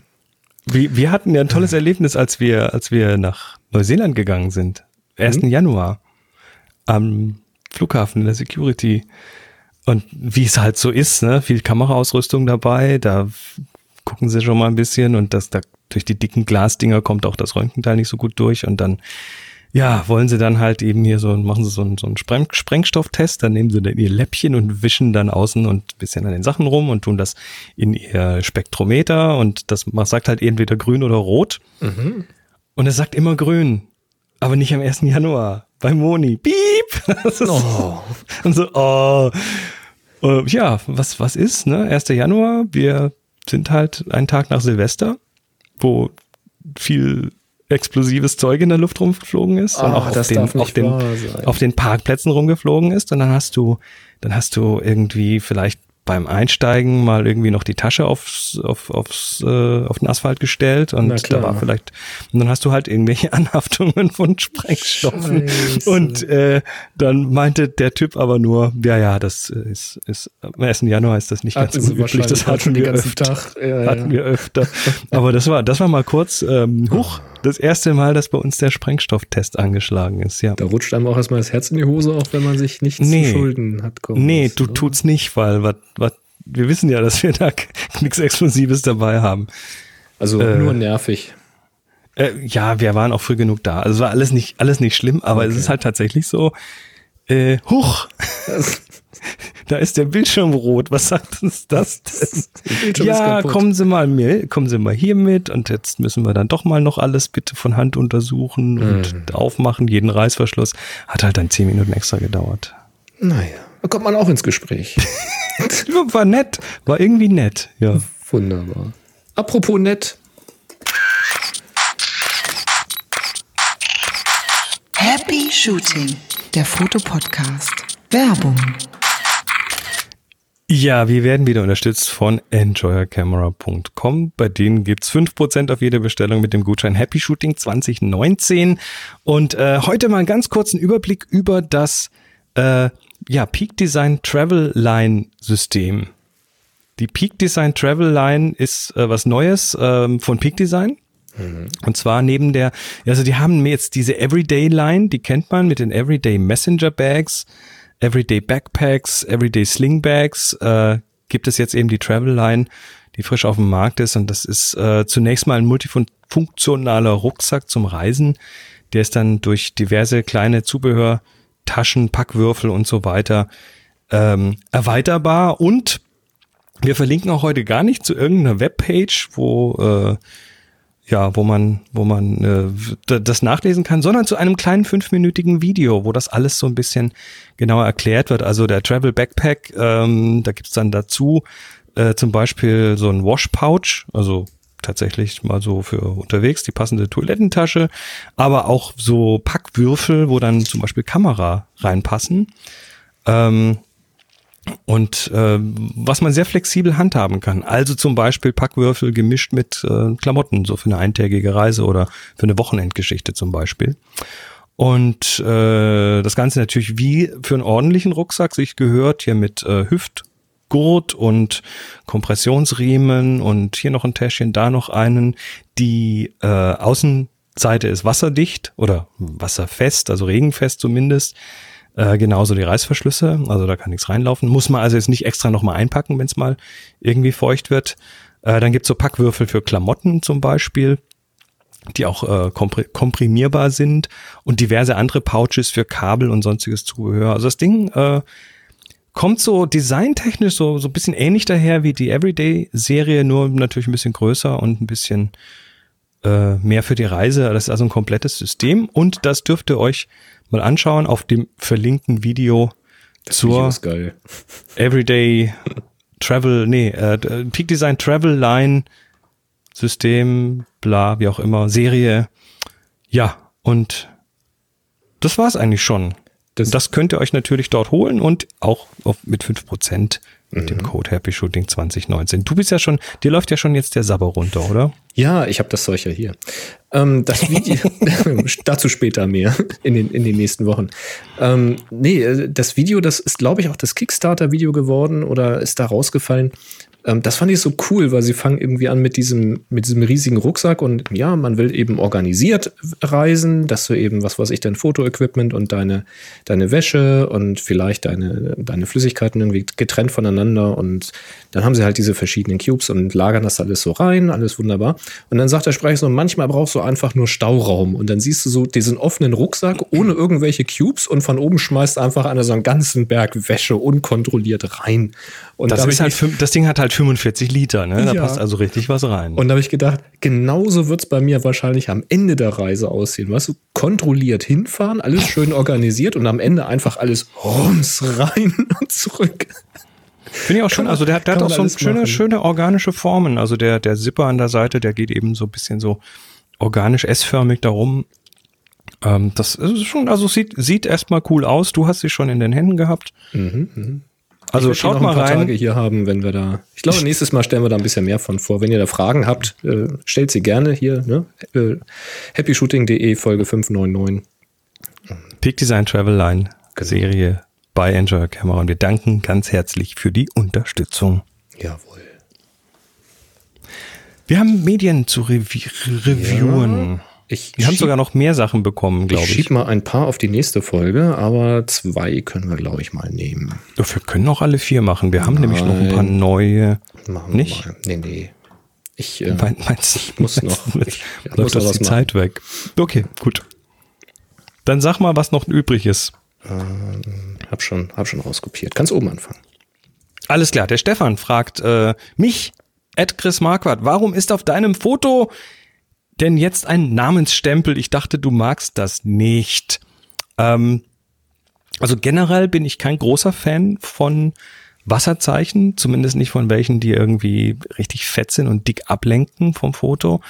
Ähm, ab und zu, wenn ich denke, oh, das ist aber mal eine coole Serie, da erwarte ich, dass, dass ich die Fotos plötzlich auch, plötzlich auch unerlaubt woanders finde. Äh, da mache ich das dann tatsächlich auch mal sehr schlicht, ganz simpel, links unten aufs Bild, äh, keinen verschnörkelten Font und das Ganze so in einem mittleren Grau, damit es tatsächlich nicht besonders auffällt. Ähm, und das habe ich bei denen gemacht. Aber ich sag mal so 80, 90, 80 bis 90 Prozent meiner Bilder haben keinen Namensstempel drauf. Es hat auch ein bisschen damit zu tun, dass ich dass äh, diese Bilder, ich weiß jetzt nicht, welche du konkret meinst, aber in letzter Zeit, wo ich unterwegs war, äh, habe ich immer wieder die Bilder aus Lightroom Mobile direkt auf Social Media gepostet. Also mit dem Sharen quasi. Und äh, da habe ich das einfach eingestellt, damit zumindest auf Social Media irgendwie noch ein bisschen dran steht. Ähm, ja, von wem die sind, dass man es gleich sieht, ohne dass es groß stört. Ich meine, ich habe da so ein bisschen einen Kompromiss gefunden, aber so ganz 100% glücklich bin ich damit natürlich auch nicht. Also ich probiere, ich, ich experimentiere. Ja. Zum nächsten suche ich übrigens gerade noch äh, einen Link. Du kannst ja schon mal anfangen. Der Rolf fragt, wo sucht ihr nach lizenzfreier Musik für eure Videos? Ja, lizenzfreie Musik ist äh, immer so eine Sache, weil der, der Impuls ist ja oft, boah, geiles Video habe ich da gemacht, ich muss das jetzt irgendwie, möchte das auf YouTube machen und da mache ich dann irgendwie meine Lieblingsmusik dran und dann das äh, es passiert einfach total schnell und dann hast du hinterher plötzlich von YouTube kriegst du plötzlich irgendwie eine Mail, ja, hier sind Inhalte, die gehören nicht dir und die darfst du nicht und überhaupt. Die haben ja da entsprechende Algorithmen, die so gefühlt fast alles irgendwie ankreiden. Also, wo, wo ich auch sage, da, das geht manchmal sogar deutlich zu weit. Aber äh, Sache ist natürlich die Sache, wenn, wenn so eine Musik irgendwie äh, GEMA-pflichtig ist oder so, dann ist es nicht okay, die einfach zu verwenden. Und entsprechend wird dann deine Sache zum Beispiel, was weiß ich, demonetarisiert oder fremde Werbung wird draufgeschaltet. Gibt's also. Ähm, ja, es gibt aber Möglichkeiten, sowas zu finden. Äh, der Alex hat das auf das freemusicarchive.org hingewiesen. Das ist eine, äh, ja, das ist eine Website, wo man entsprechend äh, lizenzfreie Musik finden kann. Man muss sich da aber trotzdem immer schön durchlesen. Dann äh, Christoph hat dazu geschrieben, bei YouTube gibt's die Audio Library. Das ist für Leute, die einen YouTube-Account haben, also wenn du da was publishen willst, äh, da gibt's links unten so eine Create, äh, wie heißt denn das auf Deutsch? Weiß ich gar nicht. Also irgendwie so ein, so ein Ding, wo du quasi Musik aussuchen kannst und da gibt es auch die Möglichkeit zu filtern nach äh, nicht nur lizenzfreier Musik, sondern Musik, die du komplett free verwenden kannst. Hm, das habe ich also Musik gemacht in dem Jahr, wo ich gevloggt habe. Genau, also Musik, wo du noch nicht mal einen Namen ranschreiben musst, von wem die ist. Das ist, äh, das ist ganz brauchbares Zeug. Äh, und dann hast du noch ein paar Sachen jetzt gerade reingeschrieben. Ja, einer kommt noch. Moment. Ähm, Music. Also zum, zum ich, Beispiel ja. äh, hast du Epi Epidemic Sound reingepackt. Epidemic Sound. Mhm. Das ist eine Variante. Also das ist jetzt nicht, mehr alles kostenlos. Das, ähm, da müsst ihr mal gucken. Also es gibt Pont 5, also Pont und dann eine 5.com. Es gibt Epidemic Das ist aber so eine Stock, so eine Stock Agency, wo man genau. auch Stockmusik kaufen kann. Da gibt's auch Musik und Videoclips. Ähm, epidemicsound.com, dann gibt's jamendo.com, wo auch viele Independent-Künstler unterwegs sind. Da ist tatsächlich eine ganze Menge Schrott dabei. Da muss man sich dann mal durchhorchen oder eben die Bewertungen durchgucken gibt auch so eine, so eine Social-Komponente, wo man sich da irgendwie unterhalten oder in Kontakt kommen kann oder empfehlen kann. Ähm, da habe ich schon ein paar Sachen gefunden, ganz früher mal so für ein paar Videos. Irgendwann ist mir das persönlich zu zeitintensiv geworden, da zu suchen. Ähm, also da kriegt man auch wirklich kostenloses Zeug. Dann gibt es artlist.io mit einer sehr, sehr guten Suche. Und es gibt musicbed.com. Die sind etwas preisintensiver. Und die, die einen Preis haben. Ich glaube, das ist Pond 5, Epidemic, Artlist und MusicBed. Ähm, ich meine, die haben entweder oder oder beides, nämlich entweder ein Abo, das du einen monatlichen Betrag zahlst, ähm, oder aber auch Einzelkauf. Und wie teuer das ist, das richtet sich dann eben danach, äh, ob du das kommerziell nutzt oder privat, in welchem Umfang und wofür und so. Also musst du passende Lizenz erwerben, quasi bei manchen. Exakt. Mhm. Und bei Artlist.io ist es so, dass du eben einmal Geld reinwirfst. Das ist äh, monatlich 16 Euro, äh, 16 Dollar 60 jeden Monat und kannst dafür runterladen, so viel wie du willst, also unlimited. Und ähm, auch nach Ablauf des Abos ähm, kannst du das weiter benutzen. Und sie bitten eben nur um Fair Use. Also wenn sie, wenn ihnen irgendwie auffällt, dass du da dann plötzlich äh, Tausende von Downloads irgendwie machst, dann werden sie schon mal Kontakt mit dir suchen, denke ich. Und das wollen sie dann nicht. Aber das ist an sich ein ganz faires Ding. Also es hängt immer davon ab, sucht man jetzt nur was Einzelnes für einen kleinen Clip zwischendurch oder will man sowas regelmäßiger machen, dann kann sich das lohnen. Hm. Ähm, über, überhaupt, äh, kleiner Tipp, unterschätzt das Thema Musik nicht, wenn ihr Videos vertonen wollt. Äh, die, für mich ist tatsächlich manchmal die Suche nach der passenden Musik fast genauso lang wie das Editieren und Schneiden des Videos. Wenn nicht länger. Mhm. Wenn nicht länger. Also, äh, weil das ist ja, du, das hängt ex also wie sich ein Video anfühlt beim Angucken, hängt so extrem auch von der Musik ab und von dem ganzen Sound und so weiter. Äh, das, das passende Ding da kann man schon mal daneben greifen oder äh, lange suchen, bis man was Richtiges gefunden hat, was dann auch noch die richtige Lizenz hat. Ja. Und, äh, und, und, und, was, und was gefunden hat, was nicht schon jeder andere verwendet hat. Das kann dir halt zum Beispiel bei der, bei der YouTube-Library schon passieren, dass du was Absolut. nimmst, was total geil ist und dann hörst du es plötzlich bei drei anderen YouTube-Videos auch. Ja. Ja, Da, das, kann passieren. Das ist so. Ja, Musik suchen Ja. ist anstrengend. Last but not least fragt der Thomas, äh, wie steht ihr, Boris und Chris, zu, der, zu den erneuten Diskussionen um Steve McCurry und Tony, Ethik des Fotografen und der in Anführungszeichen Influencer? Jetzt muss ich fragen, Ähm, welche erneute Diskussion? Ich habe über genau genau die Frage habe ich auch. Also ich ich Worum da geht's? gibt's wahrscheinlich irgendeine. Ich habe keine Ahnung, worum es geht und um welchen Tony geht es. Geht es um den Tony Northrup? Das ist der einzige Tony, der mir da jetzt einfällt, wenn man über Influencer redet. Aber ich bin mir persönlich jetzt keiner Diskussion bewusst über beide. Aber das heißt im Prinzip nur, dass es mich nicht interessiert, was über die Herren geredet wird äh, oder es zumindest noch nicht zu mir vorgedrungen ist. Also, Also bis äh, zu mir auch nicht. Und ich habe durchaus äh, häufiger mal YouTube offen, aber ich Ja. ist jetzt noch nichts bei mir vorbeigelaufen. Also da würde ich dann einfach sagen, äh, Thomas, bitte konkretisiere das nochmal, vielleicht auch mit ein paar Links und oder ein bisschen mehr Informationen. Dann wiederholen wir das Ähm, nächste Woche gerne. Dann können wir dann nochmal reinschauen und das vielleicht noch ein bisschen schlauer machen. Aber im Moment, nee, interessiert mich erst. Also Steve McCurry, ja, der hatte so seine, der hatte so seine Kontroverse, als er ähm, ja, sagen wir mal, von, von dem Thema Journalismus eher weg ins, Richt- in Richtung Kunst geschwenkt ist und dann plötzlich ein paar Bilder ent, entlarvt in großen Anführungszeichen wurden, wo er irgendwas geklont hat oder verändert hat, und Menschen rausgenommen hat, Lampenpfosten weggemacht hat und so weiter. Was im Journalismus nicht okay ist, aber was in Kunst natürlich schon durchaus drin ist. Und da ging es so ein bisschen darum, aber das ist schon, das ist schon, ist schon wie lange ist das her? Mindestens ein Jahr oder zwei ist das her, dass Steve McCurry da äh, ja kontrovers in den Medien war. Und Tony Northrop, ja, über den kann ich nicht viel sagen, weil den konsumiere ich nicht wirklich. Das ist ja auch eine So. Type für sich, ja. Äh, Ja, wenn ich da anfange, dann höre ich nicht mehr auf. Also lassen, lassen wir das Thema jetzt einfach mal. Vielleicht kommt ja noch irgendwie eine, Kon eine Konkretisierung von Thomas und dann können wir da gerne noch mal reingucken. Na so, klar, na klar. lass uns mal, lass uns mal mit, mit Preisen um uns werfen. Oh ja. Jetzt kommt, jetzt kommt, jetzt kommt die Stelle in der Sendung, wo ihr was gewinnen könnt. Ja, ich muss mal auch den Link aufmachen. Und zwar wollen wir erstmal den Gewinner ermitteln zur NAS-Aufgabe. Und zu gewinnen gibt es die äh, letzte Woche besprochenen Inspiracles. Das hat- das Entschuldigung, ich musste, ich musste mal dazwischen hupen. Inspiracles, das sind diese Inspirationskarten, Genau. äh, die bei Enjoy Kamera sind und die könnt ihr hier gewinnen. Wir machen es wie jede Woche, äh, nee, wie jedes Mal, wenn wir Gewinner oder Gewinnerinnen ermitteln, dass wir äh, würfeln. Und zwar mit einem 100er Würfel und äh, wenn es über der entsprechenden Zahl der Teilnahmen, Teilnehmenden ist, dann würfeln wir nochmal. Und wir haben jetzt für die Nassaufgabe 22 qualifizierte teilnehmende Menschen. Dann fange ich mal an. ja, bitte.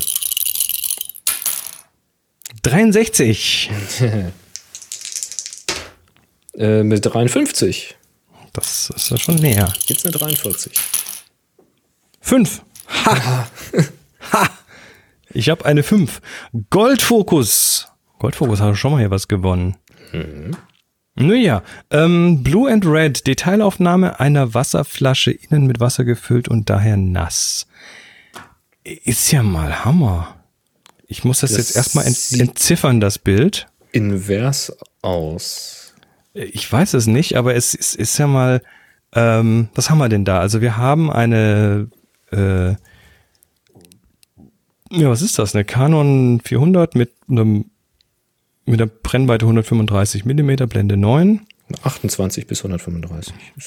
5, 5 ja, die Brennweite, die fotografierende Brennweite ist 135, äh, 5 Sekunden Oh, und, belichtet. und Extension Tube, 52 Millimeter.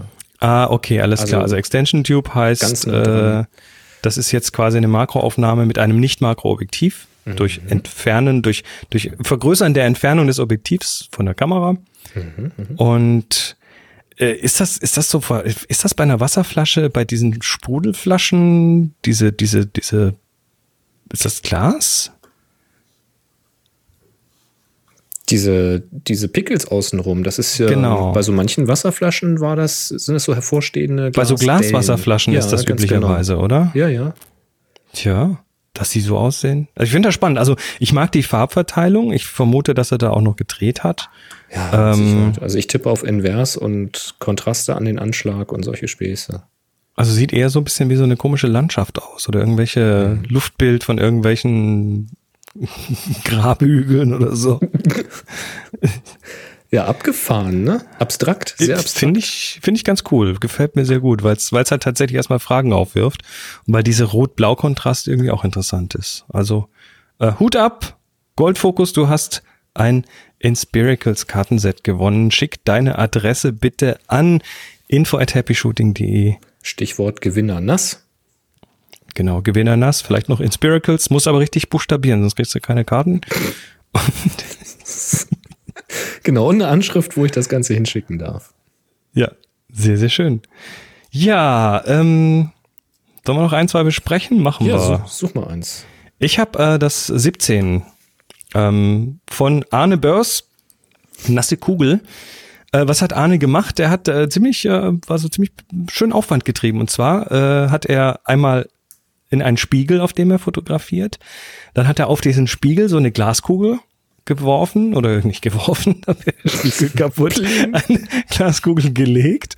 Dann äh, diese Glaskugel noch irgendwie angesprüht mit Wasser und dann hat er eine Langzeitbelichtung, also im Dunkeln das Ganze, eine Langzeitbelichtung gemacht. Und während dieser Langzeitbelichtung ist er mit einem wahrscheinlichen grünen LED-Stift irgendwas äh, so kringelmäßig um die Glaskugel drumrum gefahren und hatte sieht so ein bisschen wie Saturn aus, ne? so Ringe drumrum gemacht. Und dann noch mit Blau irgendwie das gleiche nochmal dahinter. Und jetzt hast du also diese Ring, diesen Ring um die Glaskugel, der sich spiegelt in dem Spiegel, Wassertropfen und du hast eben, das ist wahrscheinlich die einzige Lichtquelle da und du hast eben die, die Brechung in der Glaskugel nochmal von diesem grünen Ring und das fand ich, fand ich cool und diesen blau-grün-Kontrast finde ich auch gut. Also klasse Idee. Ich glaube, den Fokus hätte ich lieber noch ein bisschen höher auf die Glaskugel gerichtet. Der ist eher unten auf dem Spiegel da, da gucke ich eher so dahin, wo, also ins Zentrum dieser konzentrischen grünen Kreise schaue ich hin und da sind die Wassertropfen nicht scharf und das finde ich so ein bisschen ablenkend, aber ansonsten gute Idee, coole Geschichte. 12,2 Sekunden lang belichtet. Also mit ein bisschen, mit ein bisschen Kreativität äh, kann man ganz cooles Zeug machen, ohne viel Mittel zu, zu benutzen. Also sehr, sehr schön. Ja. Ich äh, habe hier mir die 20 mal rausgegriffen. Äh, Festes Nass von Stefan Zeiser.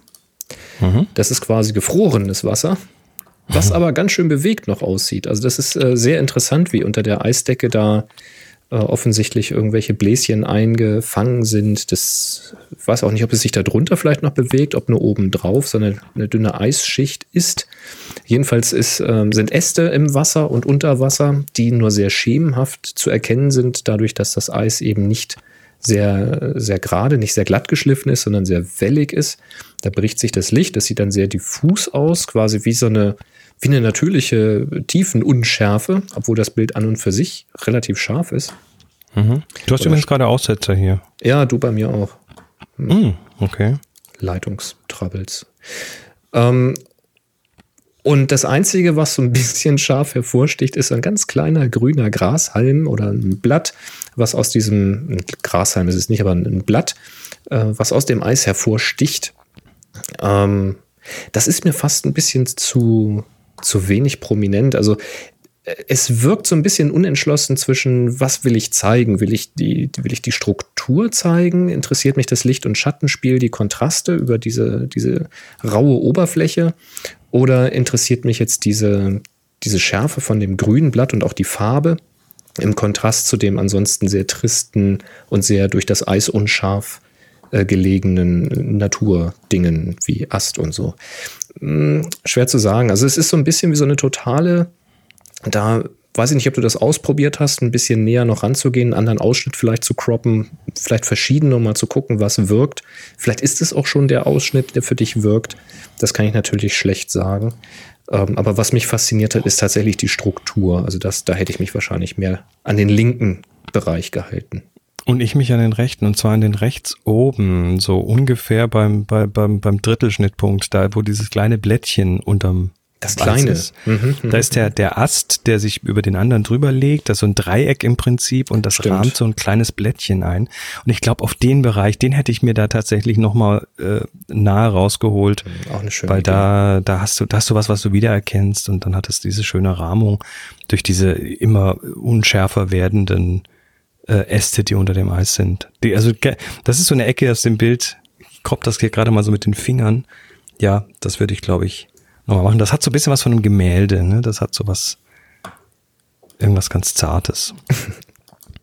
ja, das war die Aufgabe nass. Dann kommen wir jetzt zur Aufgabe. Ich bleib hier mal an so einem Papier hängen. Entschuldigung für die Geräusche. Moment, Moment, Moment, Achtung. Wir haben noch eine Aufgabe. Genau, und zwar die Vollaufgabe. Und die Vollaufgabe, äh, da haben wir diesmal auch einen Preis natürlich dafür. Und zwar ist das der Evoc Tool Pouch, auch von enjoyercamera.com. Und äh, da haben Ja, wir, wobei glaube ich letztes jetzt Mal schon mal drüber geredet. spontan überlegen habe, ich behalte die einfach und wir Den Tool verlosen Pouch? einfach gar nichts. Oder? Machen, machen wir einfach so.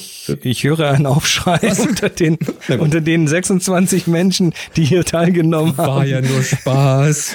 Evoc Tool Pouch wird verlost. Wird verlost. jetzt so spontan, so spontan geht das nicht, der Die, Nienke. die hätte mir übrigens tatsächlich, ich hätte es ausprobieren können, aber ich wollte sie nicht dreckig machen. Die hätte mir am Wochenende tatsächlich geholfen, um noch so ein bisschen Akkus und so weiter alles da reinzupacken, statt das irgendwie ähm, in nicht vorhandene Taschen zu sammeln. Dann hätte ich das schön an die Seite legen können, weil das schön ähm, geschützt ist gegen Wettereinflüsse. Wäre super gewesen dafür. Naja, hatte ich jetzt nicht. Gut, Sehr schön. Dann wollen wir mal Wir würfeln. 26. 26 haben mitgemacht. Und Voll. du kannst, Ähm, nee, ich hatte ja eben. loslegen. Ach so, Nee, hattest ja, dann du? ich. Nee, ich hatte. ich hatte, Fang ich hatte, an. Fang- du fang bist dran, an. du bist dran. Bin Nein, ich du dran? bist dran, du bist dran, du bist Ach, dran. du hast die 5 gewürfelt, ne? Genau, so Du bist dran. das. Dann würfel ich, äh, ja, Entschuldigung, die 5. nee, jetzt oder? Glaubt uns das jetzt irgendeiner? Nee, ne? Ist aber 5. Doch. Gut. Äh, Benutzer Störlicht hat das Bild namens Vollmond aufgenommen. Äh, ja, ein Bild vom Vollmond und nee, ist nicht ganz Vollmond, ist fast Vollmond. Ist, äh, ja. Ähm, was sehen wir? Na, wir sehen halt den Mond auf einem schwarzen Hintergrund, wie sich das gehört bei dem Mond. Ähm, aber man sieht rechts oben an der Kante, dass er noch nicht ganz voll ist, sondern da siehst du noch das so ein bisschen Strahlflicht und da sieht man auch die Krater noch ganz gut. Was auch viel interessanter ist als der volle. volle Was deutlich interessanter ist. Ich glaube eh so, so, so Halbmond ist tatsächlich viel, viel interessanter, weil da siehst du an der Kante eben, wenn das Licht so, so drüber streift, siehst du dann die Schatten von den Kratern und das, äh, ja, also die rechte obere Seite von dem Mond ist tatsächlich das, äh, das Interessanteste. Schade, dass jetzt hier keine EXIF-Daten dabei sind. Das würde mich mal interessieren, ob das jetzt ein Crop war oder ob äh, der Frank heißt da, äh, hier irgendwie mit, mit einem richtig langen Objektiv, weil das müsste ja mal, das müsste ja mal so 1500, 2000 Millimeter lang sein auf dem Vollformat. Ähm, wissen wir nicht, können wir nicht sehen. Ähm, Nee. Aber was man sagen kann, also zum einen ist es auf auf der einen Seite einfacher, als man glaubt, den Mond zu fotografieren, weil er ist relativ hell und man kann ihn mit sehr kurzen Belichtungszeiten fotografieren. Ne, Der Ja. reflektiert das pralle Sonnenlicht. Gerade beim Vollmond ist er schön hell. Ähm, zum anderen ist es wieder relativ schwierig, ihn zu äh, fotografieren, weil er einfach ja doch ziemlich klein am Himmel ist. Ähm, ungefähr so groß wie die Sonnenscheibe. Und da braucht man dann schon ordentliches Tele, um ihn groß abzubilden, oder man muss ziemlich extrem croppen, was dann zu Lasten der Auflösung geht. Ähm, das sind so die Herausforderungen. Eine andere Herausforderung, finde ich, sieht man bei diesem Bild sehr schön, weil der Mond ist einfach mal ein sehr häufiges Motiv, den kennt man im Detail, auch schon tausendfach schärfer und knackiger abgelichtet, als jetzt hier der Frank das gemacht hat. Klar, weil du kannst natürlich da unendlich Aufwand betreiben, wenn man das will. ja, du kannst mit dem Teleskop rangehen und kannst ähm, noch, noch, noch, noch kräftiger Na klar. nachbearbeiten, was die Kontraste angeht zum Beispiel. Also kann man noch bisschen was machen, ja. Da kann man Muss also man noch- aber nicht. Nö, er kann ja ruhig natürlich aussehen, so wie er hier auch ist. Das geht völlig in Ordnung, finde ich. Ähm, aber er ist halt nicht so richtig knackig scharf. Und das führe ich auf ähm, vielleicht Bewegung in der Luft zurück. Wobei im Augenblick haben wir es relativ frisch. Das kann dann schon so funktionieren. Wobei, ich finde das jetzt nicht unscharf. Guck dir mal die Kanten an, guck dir mal Ja, rechts guck- oben die guck- Krater an. Das sind so, so diese Aberrationen, weißt du? Das ist so ein bisschen. Hm, als Naja, ob das- du weißt jetzt nicht, was Frank da- Extender und sowas im, im Spiel sind. Möglich. dann passiert das. Ich finde das per se nicht schlimm. Was ich dann nur schade finde, ist, es ist halt einfach eine runde, helle Scheibe. Weißt du? Da ist dann Halbmond noch spannender als so ein fast voller Mond. Ich finde es dann schon ganz gut, dass er nicht ganz voll ist. Aber das ist dann so der Moment, wo ich sage, okay, pass auf. Also wenn ich technisch das Equipment nicht habe, um das wirklich richtig knacke prall abzubilden, was echt schwer genug ist, dann vielleicht einen Zeitpunkt wählen, wo er knapp überm Horizont ist und dann den Vordergrund mit reinnehmen.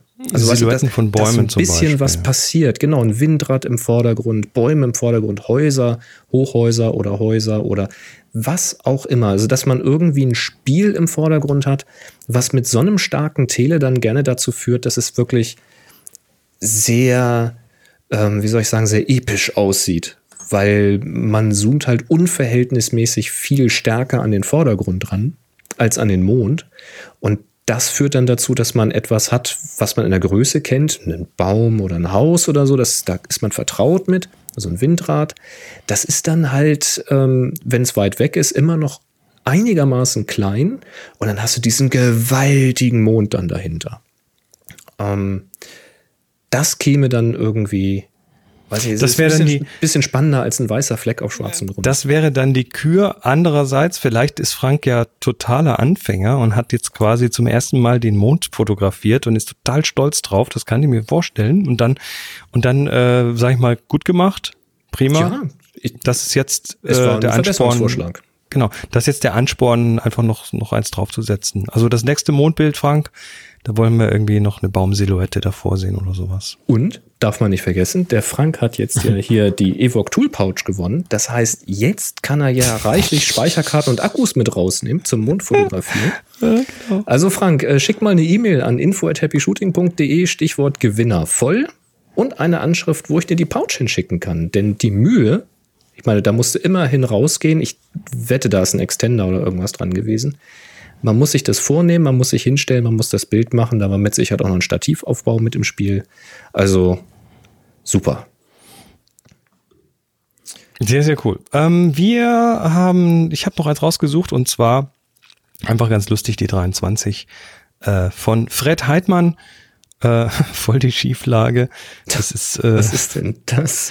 also ne, voll, könnte man sagen, der hat so viel, so viel getrunken, dass er, dass er nicht mehr gerade stehen kann. Der Hintergrund Ja, Museum der. Illusion. Das ist Ja. irgendwo halt ein Raum, der schräg gebaut ist und dann stehst du da so schräg in der Gegend und Ja, ist wahrscheinlich das ist schon- Selbstporträt in den Spiegel, nehme ich an. genau. Und ich vermute, dass genau das das ist und äh, ist ja geil. er hat hat's wahrscheinlich nicht fotografiert, während er gleich gegen, die Wand klatscht, so während dem Fallen, sondern er hat das wahrscheinlich im Stehen fotografiert. Ich war mal in so einem Ding drin, in irgendeinem Museum. Da musste dich echt, das ist echt schwierig, da dich zu orientieren, wenn die Wände anders sind als die Schwerkraft. Finde ich ein schönes Beispiel für ein Bild, was in Schwarz-Weiß sehr gut funktioniert, weil hier Mhm. keine Farbe vom Inhalt ablenkt. Du hast ja sehr, sehr klare Kontraste und Form und Muster und hast eben ihn so als Schiefe da drin, während alles Genau, andere er eigentlich sehr gerade ist. Und er hat natürlich die Kamera am Raum ausgerichtet. Ähm, ich hätte vielleicht noch ein bisschen mit dem Hintergrund äh, drauf geachtet, dass der, dass der Text nicht so komisch durch den Kopf geht. Also vielleicht noch ein bisschen näher an den Spiegel oder einen Schritt vor oder so. Ähm, damit das nicht so, damit der Text nicht so komisch aus dem Kopf wächst. Aber ansonsten, ja, ist eine schöne Idee. Und so die Umsetzung würde ich wahrscheinlich genauso auch machen. Das ist sehr geil gemacht, ja. Sehr, sehr schön. Ähm, dann habe ich hier eins, das ist unsere ähm, 15 von Florian. Ähm, ich habe die Treppe voll von euch, schreibt er. Auch ein schönes Schwarz-Weiß-Bild. Das ist eine Langzeitbelichtung, wahrscheinlich in irgendeinem Einkaufszentrum oder ähm, was weiß ich, Weg zum Theateraufgang. Ähm, ist es eine Gar nicht so lang. Eine Sekunde ist es. Ja, eine Sekunde, aber die bewegen sich äh, da in dieser Zeit ganz gut. Ich nehme an, dass es eine Rolltreppe ist. Ja. Und die bewegt aus. sich. Und ähm, ja, das ist so ein, so ein Klassiker, ne? Vom Stativ irgendwie eine lange Belichtung zu machen. Die ganze Architektur steht still und der Mensch sorgt da drin für Bewegung, für Hektik, für, Das spannend, weil das, für Aktion. Das, das sieht so ein bisschen aus, als ob sich da von oben irgendwie die Rolltreppe so nach unten übergibt. So, hurra! Ja, genau. so der ganze Schwall an Menschen da runterkommt. Ja, so ein bisschen menschlicher Wasserfall an der Stelle. Ne? Genau. Ähm, fand ich eine schöne Umsetzung dieses Themas. Auch so von der, von der Ausrichtung. Also, meine, für die Konstruktion des Aufgangs, da kann er nichts dafür mit den komischen Rohren da und dass rechts da irgendwelche Lautsprecher und Lichter im Bild sind. Was willst du machen, wenn du jetzt nicht anfängst, da voll in die Bildbearbeitung einzusteigen? Aber er hat die Treppe da sehr zentral genommen in dieses Hochformatbild, sodass es einfach gerade hochführt. Also du hast keine, keine Perspektive. Ne? Das, die Treppe ist nicht schräg fotografiert, sondern sehr frontal. Ja. Und äh, das finde ich eigentlich eine schöne Lösung für so ein unaufgeräumtes Bild ansonsten. Schön gemacht. Ja, sehr, ja. sehr schön. Prima. Gut, also die Gewinner beide bitte an info.happyshooting.de schreiben mit eurer Adresse und Genau. Schreibt was die ihr Aufgabe gewonnen dazu. wo ihr gewonnen habt. Genau. Eure Gewinneraufgabe dazu.